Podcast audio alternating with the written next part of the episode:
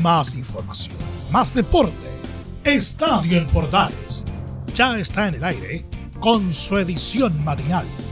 La primera de Chile, uniendo al país de norte a sur.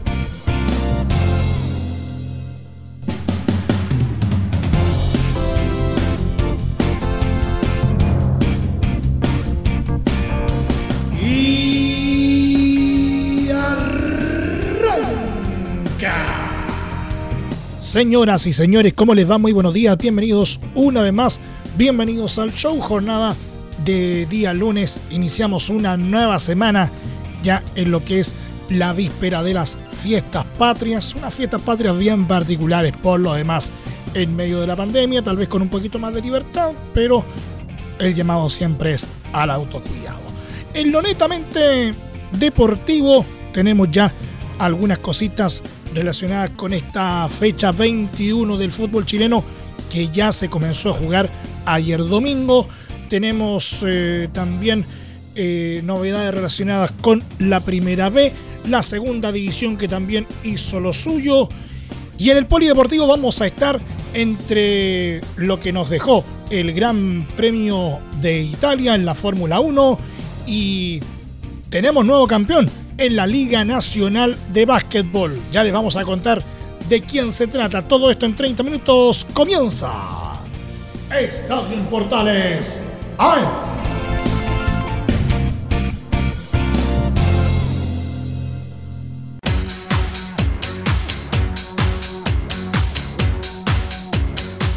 Desde el máster central de la Primera de Chile, uniendo al país de norte a sur, les saluda Milo Freixas. Como siempre, un placer acompañarles en este horario. Universidad Católica derrotó por 4-2 a Curicó Unido en un vibrante encuentro en el estadio La Granja y se instaló en la lucha por el título del campeonato nacional, quedando temporalmente a dos puntos del líder Colo Colo. Los torteros se mantuvieron en el penúltimo lugar de la tabla de posiciones con 19 unidades en zona de descenso directo. Fue un partidazo en la región del Maule en el que empezó mejor el elenco precordillerano que tomó ventaja de dos goles gracias a un doblete de Fernando Sampedri, primero con una chilena a los 22 y después con una oportuna aparición a los 31. Ya viene el centro peligroso, el Chapa, como puede la saca la gente de, de Curicó, golazo. ¡Gol! Católica San Pedri. Gol, gol, gol, gol, gol, gol, gol, gol, gol, gol, gol, gol, gol, gol, gol, gol, gol, gol de Católica. San Pedri en una jugada donde todo el mundo tocó la pelota pero ninguno la podía reventar. San Pedri con una chilena, un chilenazo en el 18. El argentino San Pedri puso el primero en la granja. Hay juego, Vector. Cuidado, el centro viene peligroso. ¡Gol!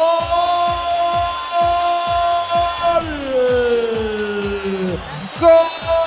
San Gol de Católica, gol de Católica, gol de Católica, gol de Católica, gol de Católica, gol de Católica, gol de Católica, gol de Católica, gol. Alza la frente al cielo. Sí, gol de los cruzados. Gol de la Universidad Católica. En un enredo, otro más de la última línea curicana. La pelota queda bollando, nadie la puede sacar. Terminan rechazando a medias. Le cayó para el centro a la gente de Católica. Es muy confuso el balón. Edson Puch le puso como con la mano la pelota al goleador, que está donde tiene que estar, que está en el medio del área y en el área chica, ahí donde debería mandar el arquero, San Pedri. Dice, este conmigo también. No obstante, los curicanos tuvieron una gran reacción en el final de la primera etapa y lograron igualar la historia con una conquista de Leandro Venegas a los 33 y otra de Felipe Fritz a los 44, quien en el primer semestre estuvo en Colo Colo y no fue tomado en cuenta por Gustavo Quinteros. Solo jugó un partido. ¡El toro! ¡Gol! ¡Gol!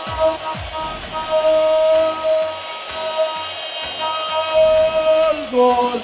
Gol, gol, gol, gol, gol, gol, gol, gol, gol, gol. Torito, torito, torito. Le llaman tori, tori, torito. Torito. Y es el goleador, Torito, Torito Venegas. La pelota quedaba bollando. La pelota era, venía desde un disparo sin destino. Un centro movido que la quiso jugar en corto. Y hicieron un toque contraborde desde el sector de la tribuna popular. De ahí de la tribuna antes del Estadio Granja y el cabezazo enorme, el cabezazo tremendo, un cabezazo con timbre de goleador del toro. Saludo al toro, Torito Venegas. Curico Unido 1, Católica 2, lo hizo el toro para el Curi. Cuidado que se viene Curico Unido. Gol. Gol. Fritz. Gol.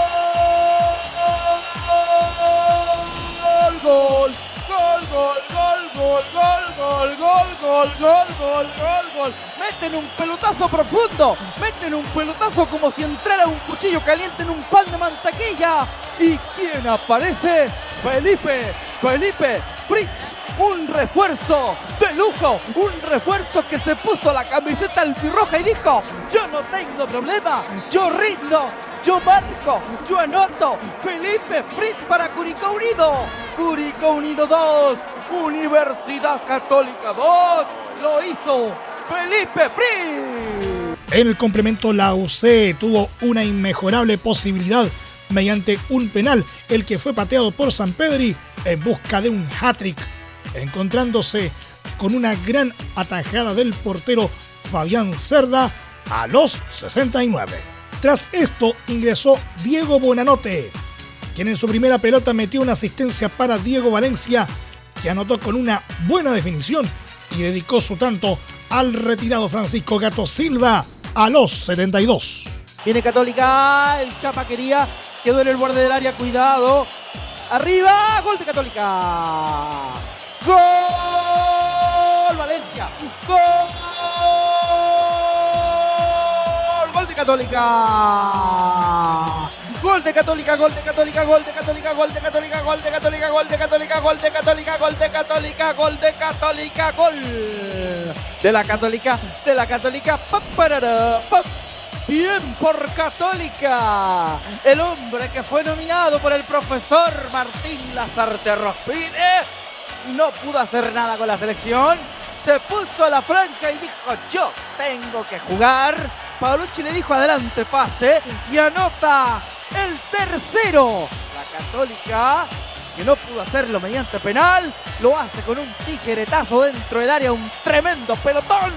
El jugador de la Católica, Diego Valencia. La victoria fue cerrada en los 86, luego de otro pase gol de Buenanote, con una anotación de José Pedro Fuensalida, consumando la segunda victoria consecutiva de la franja de la mano del técnico Cristian Paulucci.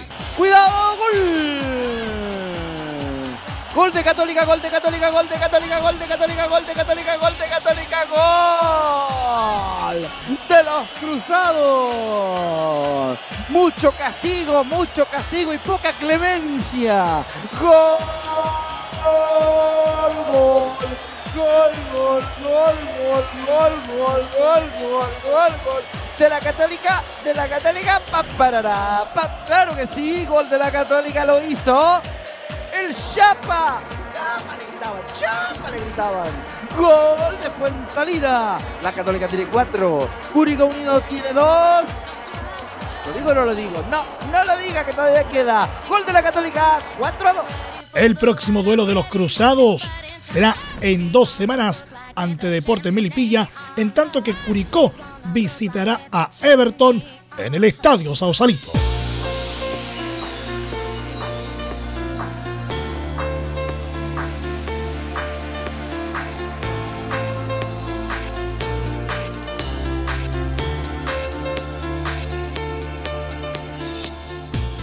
La Calera volvió a los triunfos este domingo al conseguir una dramática remontada de 3 a 2 sobre Audax Italiano en el Estadio El Teniente por la fecha 21 del Campeonato Nacional.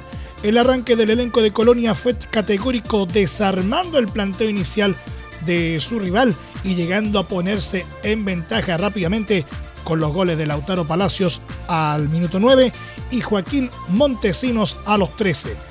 Con más empuje que claridad en su juego, los cementeros descontaron vía Cristian Vilches a los 20 y se les iluminaría el campo cuando a los 34 fue expulsado Roberto Cereceda en el local por una dura entrada sobre Matías Fernández. Pese a tener el hombre de más, la ventaja no fue aprovechada por mucho tiempo por los caleranos, ya que a los 42 también vio la roja directa el volante Ariel Martínez debido a un planchazo a Carlos Labrín. Antes del descanso, los dos equipos se fueron a camarines con 10 hombres. Ya en la segunda etapa, el impulso se hizo sentir con más importancia en las líneas de la escuadra visitante, que encontró la igualdad con un golazo de Simón Ramírez a los 69, lo que marcó un desenlace de infarto. En el tiempo de descuento llegó una jugada clave y no ajena a polémicas. Luego de una recuperación de los dirigidos por Francisco Meneini, que alegaron los saudinos como infracción, apareció Sebastián Sáez para terminar de dar vuelta el marcador antes del pitazo final de Cristian Garay. Gracias al triunfo, Unión La Calera quedó con 35 unidades a dos del líder Colo Colo. En la próxima fecha recibirán a O'Higgins en el Nicolás Chaval. Audax, en tanto, se enredó con 34 unidades, teniendo que pensar en el cruce que tendrá con Melipilla en la fecha 22. Saludamos a los amigos que nos sintonizan como de costumbre a través de la señal potente de Radio Portales de Valparaíso en el 840 AM y 89.5 FM. Santiago Wanderers logró su primer triunfo en condición de local este domingo por la fecha 21 del Campeonato Nacional al derrotar por 2 a 1 a Cobresal y sumar tres valiosos puntos en el último lugar de la tabla de posiciones.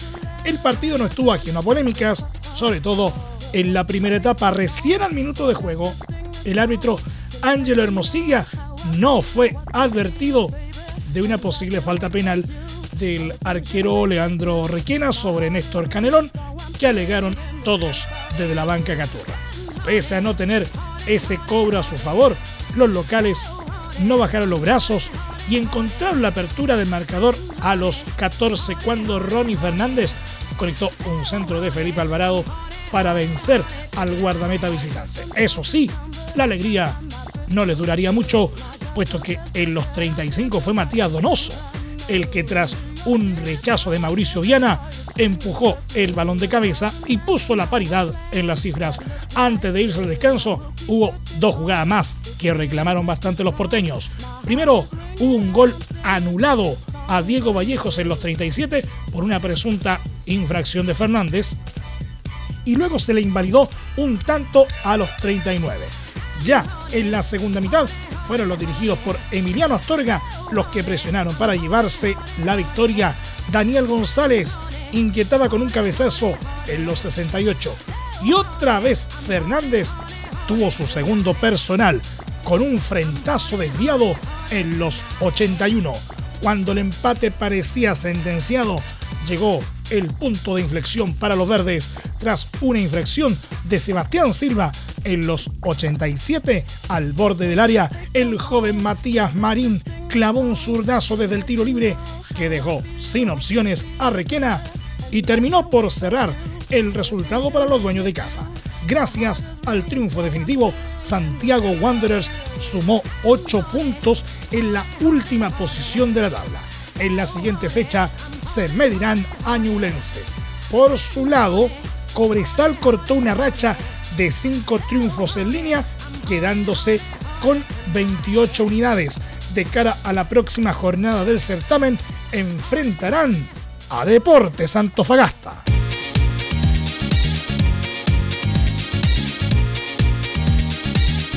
Universidad de Chile visita este lunes a Unión Española en el Estadio Santa Laura a partir de las 19 horas por la fecha 21 del Campeonato Nacional y con el objetivo de volver a sumar confianza con un triunfo. La U está en la parte alta del campeonato con 30 puntos a 7 del líder Colo Colo, que juega este martes ante Everton, pero ha enredado valiosas unidades tras dos empates seguidos, uno a uno ante Huachipato y uno a uno ante Deportes La Serena. Para este compromiso, el DT Esteban Valencia tiene suspendidos a Ramón Arias y Gonzalo Espinosa por acumulación de amarillas, por lo que deberá mover las piezas en la en estelar. La probable formación del elenco azul será con Fernando de Paul, Jonathan Andía, Osvaldo González, Luis Casanova, Diego Carrasco, Camilo Moya, Mario Sandoval, Pablo Aranguis, Marcelo Cañete, Franco Lobos y Joaquín Larribey. Por su parte, el cuadro de Plaza Chacabuco viene con un gran envión anímico tras cosechar tres triunfos seguidos y ubicarse con los mismos 30 puntos que su rival. Los elegidos en el elenco hispano que citaron a su refuerzo Brian Ravelo serán Diego Sánchez, Estefano Mañasco, Nicolás Mancilla, Jonathan Villagra, Marcelo Jorquera, Víctor Méndez, Ignacio Núñez, Ignacio Lemo, Diego Acevedo, Cristian Palacios y Bastián Yáñez. El duelo será arbitrado por el juez Manuel Vergara y será transmisión de Estadio Portales desde las 18.30 horas.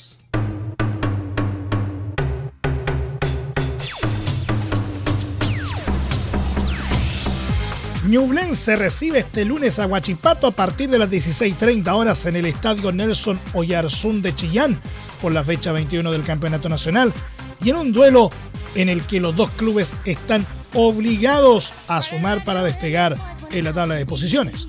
El elenco de Jaime García viene de sufrir una dura goleada 4-1 ante Cobresal en El Salvador. Está en la medianía de la tabla con 25 puntos y necesita encontrar regularidad para buscar un cupo de clasificación a copas internacionales. Por su parte, el elenco acerero está en la parte baja con solo 20 unidades, pero vienen con una buena racha de 5 partidos seguidos sin perder. El partido será arbitrado por el juez Eduardo Gamboa.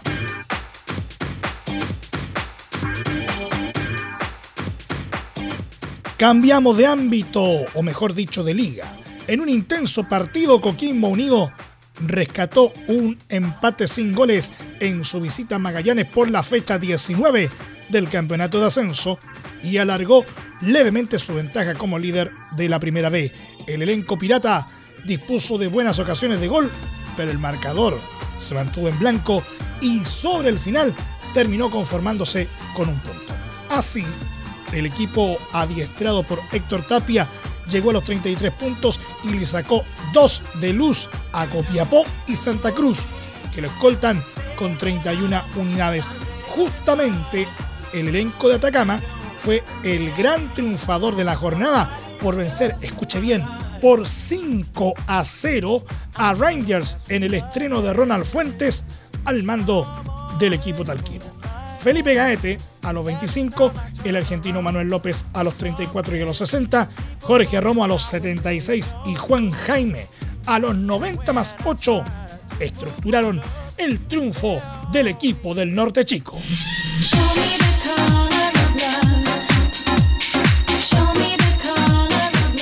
San Luis derrotó en un partidazo por tres goles a dos a Fernández Vial en el estadio Lucio Fariña de Quillota en duelo pendiente de la sexta fecha y dejó a Cobreloa como colista del campeonato ascenso con 17 puntos junto a Barnechea. Los canarios quedaron con 19 puntos y dejaron en el fondo a Calameños y Guaycocheros con 17 unidades a falta de 11 fechas para el final de la competencia. Los quillotanos ganaron gracias a los goles de Sebastián Parada a los 38, Néstor Miraggi a los 64 y Diego Rojas a los 86. En tanto que los descuentos del almirante fueron obra de Bastián Solano a los 12 y Ángel Guilard a los 90 más 3. En la jornada 20, que se juega entre martes y jueves, San Luis jugará con Deportes Iquique, Cobreloa con Unión San Felipe y Barnechea con Rangers, los tres de local. Oh, baby, don't go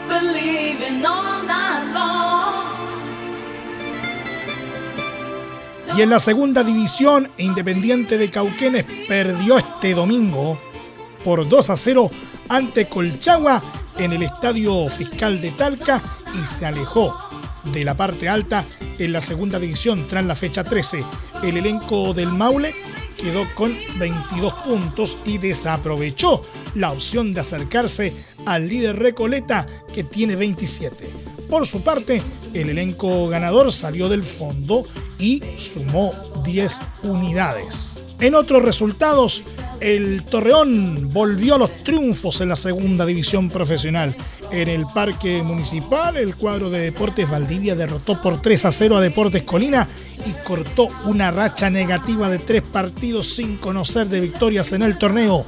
Asimismo, el resultado le permite al equipo valdiviano escalar momentáneamente al quinto lugar eh, de la competencia con 18 unidades a 9 del puntero Deporte Recoleta que en este momento suma 27 unidades. Para el equipo valdiviano anotaron Cristian Cani a los 15, Emiliano Bonfigli a los 74 y Rodrigo Linares en los 90. En la próxima jornada, el Torreón visitará a Independiente de Cauquenes en fecha y horario aún por confirmar.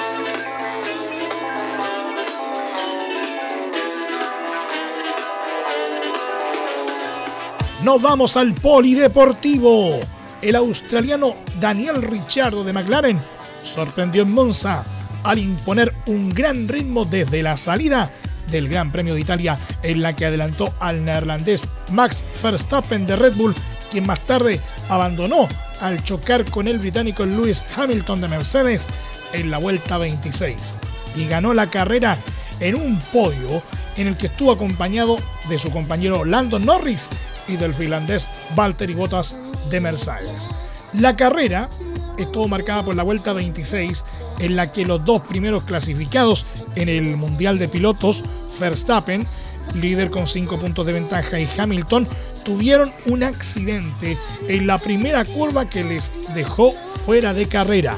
El cuarto lugar recayó eh, para el monegasco Charles Leclerc, de Ferrari, quien terminó por encima de Sergio Checo Pérez de Red Bull y del español Carlos Sainz de Ferrari. También sumaron Lance Stroll de Aston Martin, Fernando Alonso de Alpine, George Russell de Williams y Esteban Ocon de Alpine.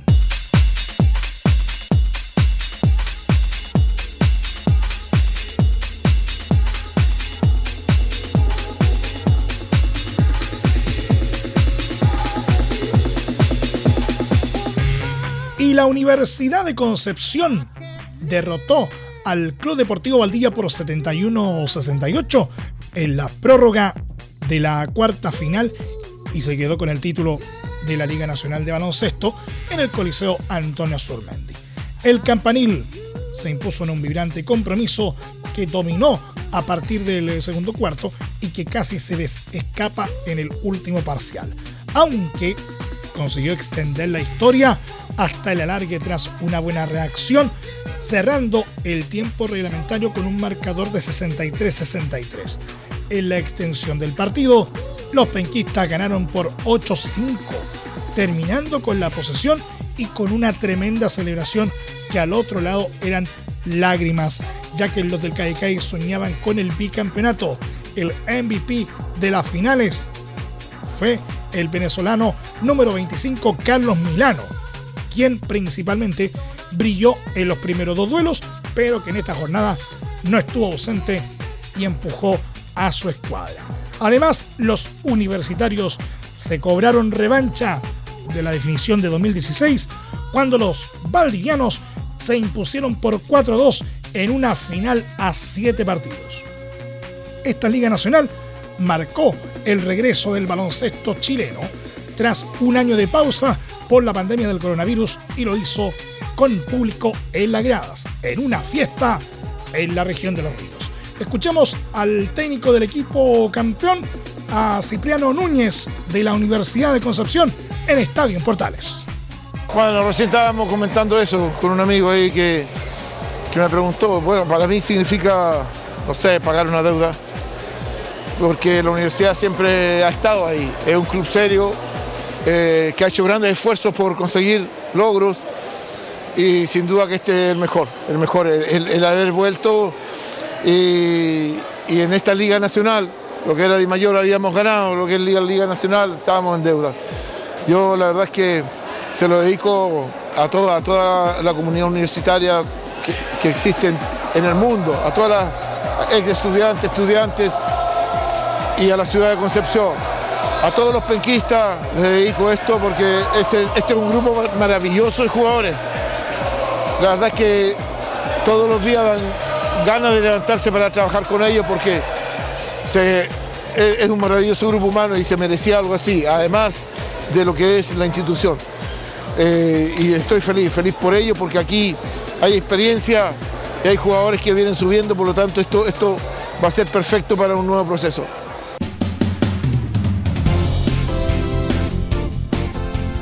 Nos vamos. Muchas gracias por la sintonía y la atención dispensada. Hasta aquí nomás llegamos con la presente entrega de Estadio Portales en su edición AM, como siempre, a través de las ondas de la Primera de Chile, uniendo al país de norte a sur. Les acompañó Emilio Freixas. Muchas gracias a quienes nos sintonizaron, como siempre, a través de las distintas plataformas de Portales Digital, a través de la red de medios unidos en todo el país y, por supuesto, también a través de la Deportiva de Chile radiosport.cl. Sigan en sintonía de Portales Digital porque ya llega la mañana al estilo de un clásico. Portaleando la mañana a continuación. Más información luego a las 13.30 horas en la edición central de Estadio Portales junto a Carlos Alberto Bravo y todo su equipo. Recuerden que a partir de este momento este programa se encuentra disponible en nuestra plataforma de podcast en Spotify en los mejores proveedores de podcasting y desde luego en www.radioportales.cl. Que tengan todos un muy buen día y un excelente inicio de semana y recuerden ahora más que nunca, quédate en casa. Más información, más deporte. Esto fue Estadio en Portales con su edición matinal. La primera de Chile, uniendo al país de norte a sur.